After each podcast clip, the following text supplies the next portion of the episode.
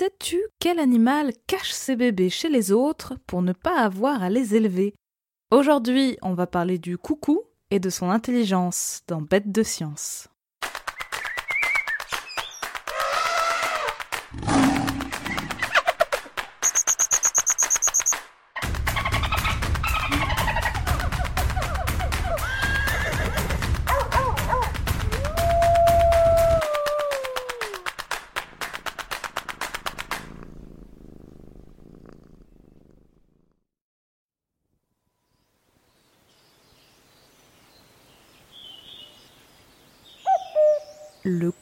Est un drôle d'oiseau.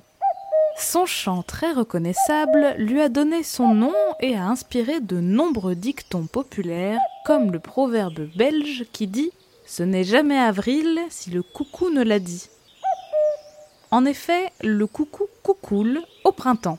Mais s'il a un chant qu'on reconnaît entre mille, il faut être un fin observateur pour le voir, car il se fait discret. Pour t'aider à le reconnaître, voici quelques indications. Le coucou gris, de son nom latin Cuculus canorus, possède une longue queue, souvent relevée quand il est perché. Ses yeux ressemblent un peu à ceux d'un pigeon, mais ils sont cerclés de jaune et le bout de son bec fin, d'un joli gris foncé, semble avoir été trempé dans la cendre. Il fait la taille d'un petit rapace, tel que le faucon cresserelle ou l'épervier, avec lequel on le confond d'ailleurs souvent. Il faut dire que coucou gris et épervier se ressemblent beaucoup. Des croyances anciennes racontaient même que comme on ne voyait plus de coucou en hiver, il se métamorphosait sûrement en épervier à la mauvaise saison. Tous deux ont le corps tout gris. La tête et le cou sont gris clair et les ailes plus foncées. La poitrine et les cuisses du coucou sont barrées de bandes gris foncé qui lui donnent l'air de porter un élégant petit costume en peau de zèbre. Mais ces rayures le font surtout ressembler au rapace. Certains pensent d'ailleurs que cette ressemblance physique entre le coucou et l'épervier jouerait en faveur de notre oiseau. On parle alors de mimétisme bathésien. C'est le nom que l'on emploie pour désigner une ressemblance entre un animal inoffensif et un animal dangereux. Ainsi, le coucou qui n'est pas un prédateur d'oiseaux a le même look inquiétant que l'épervier, et il en profite. Les autres oiseaux n'oseraient pas trop l'attaquer. Ainsi, débarrassé de tout agresseur potentiel, le coucou peut concrétiser ses sinistres projets en toute impunité. Mais nous reviendrons à sa vie de criminel dans un instant.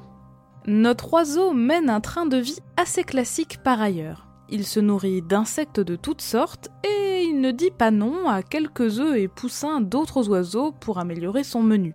Il vit dans tous les types de milieux, même s'il semble préférer les zones humides, les mares, les bords de rivières et les marais. On le trouve partout en Europe, en Afrique et en Asie. Et comme tu l'auras sans doute compris, si on ne le voit pas en hiver, ce n'est pas parce qu'il se transforme en épervier, mais bien parce qu'il passe la mauvaise saison au soleil. Le coucou migre et il vole de nuit en plus.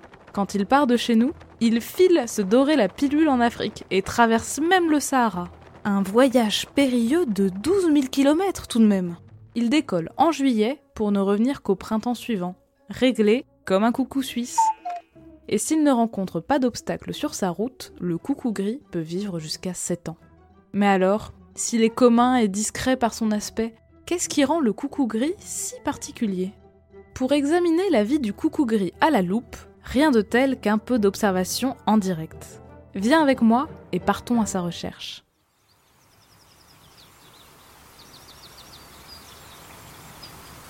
Le printemps est là. Les rayons du soleil se reflètent dans l'eau de l'étang tout proche.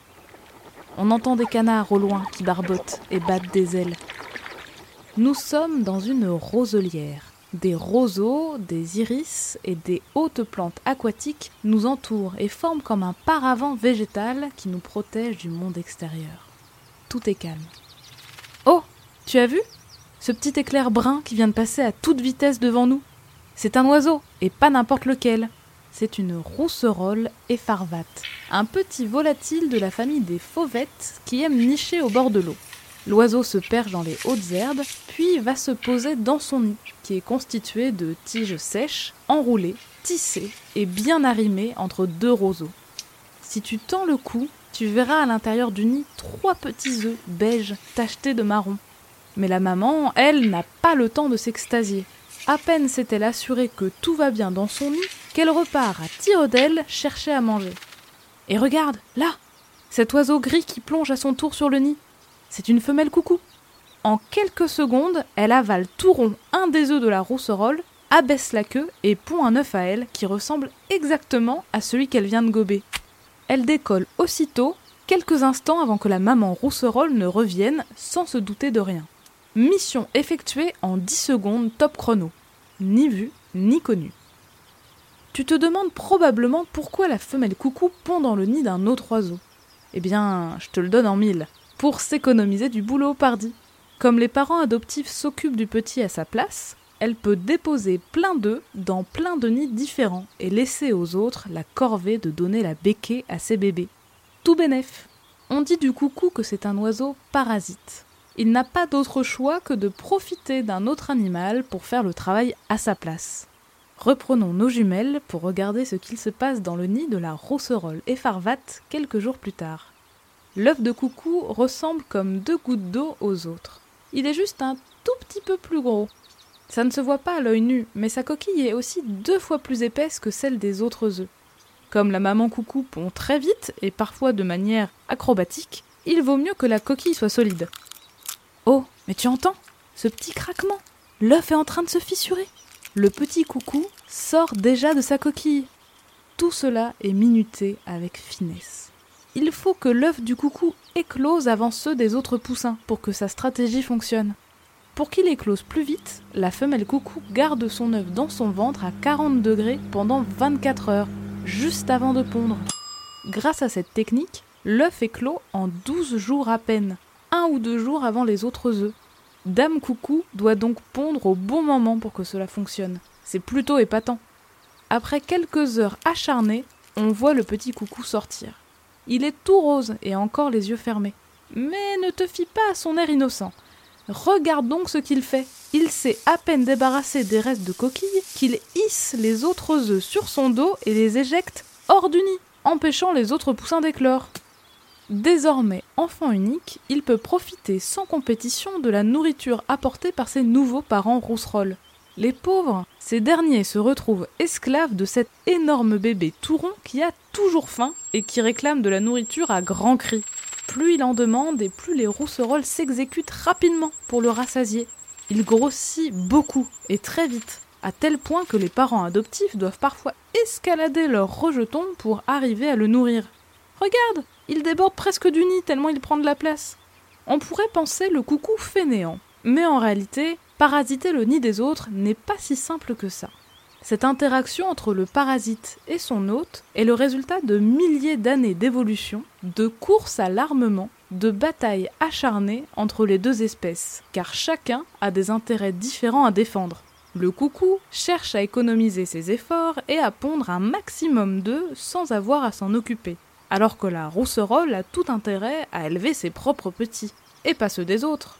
Il faut bien comprendre que ni la rousserolle ni le coucou n'échafaudent dans sa tête des plans compliqués pour gagner. Ces stratégies astucieuses ont été sélectionnées et conservées au fil du temps.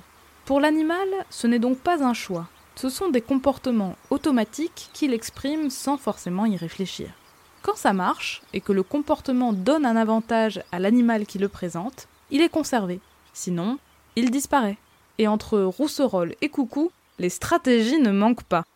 Ce champ de bataille à ciel ouvert entre hôte et parasite porte un nom. On parle de coévolution.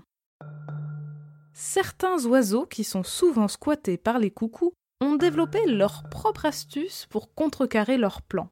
Ils arrivent à reconnaître les œufs qui ne sont pas les leurs et les éjectent du nid avant que le bébé coucou n'ait pu entrer en action. Mais ce n'est pas toujours simple, car en retour, les coucous se sont spécialisés dans un type d'hôte en particulier. Les femelles pondent des œufs qui imitent à la perfection les motifs, la couleur, voire la taille des œufs des oiseaux qu'elles cherchent à exploiter. Et pourtant, le coucou est bien plus gros que la rousserolle, que le troglodyte mignon ou que le rouge-gorge qu'il parasite aussi. On peut donc reprocher ce qu'on veut au coucou, mais il faut quand même lui reconnaître cet incroyable talent. C'est d'autant plus fou qu'on a trouvé des œufs de coucou dans les nids d'une centaine d'espèces d'oiseaux différents, qui présentent tous des coquilles d'œufs de couleurs et de tailles variées. Mais alors, comment la femelle coucou sait-elle dans quel nid aller pondre pour que le camouflage de ses œufs soit adapté? On n'est pas encore absolument certain, mais on pense qu'elle est influencée par l'environnement où elle naît, car la maman coucou aussi a été élevée par des parents adoptifs. Une fois devenue adulte, elle revient généralement pondre ses œufs non loin de l'endroit où elle est née, et elle a donc de bonnes chances de parasiter le nid d'oiseaux de la même espèce que ceux qui l'ont nourrie quand elle était bébé. On peut aussi se demander comment les bébés coucous savent qu'ils sont bien des coucous, puisqu'ils sont élevés par des oiseaux d'autres espèces. Comment apprennent-ils à coucouler par exemple, puisque leurs parents biologiques ne sont pas là pour leur enseigner le chant?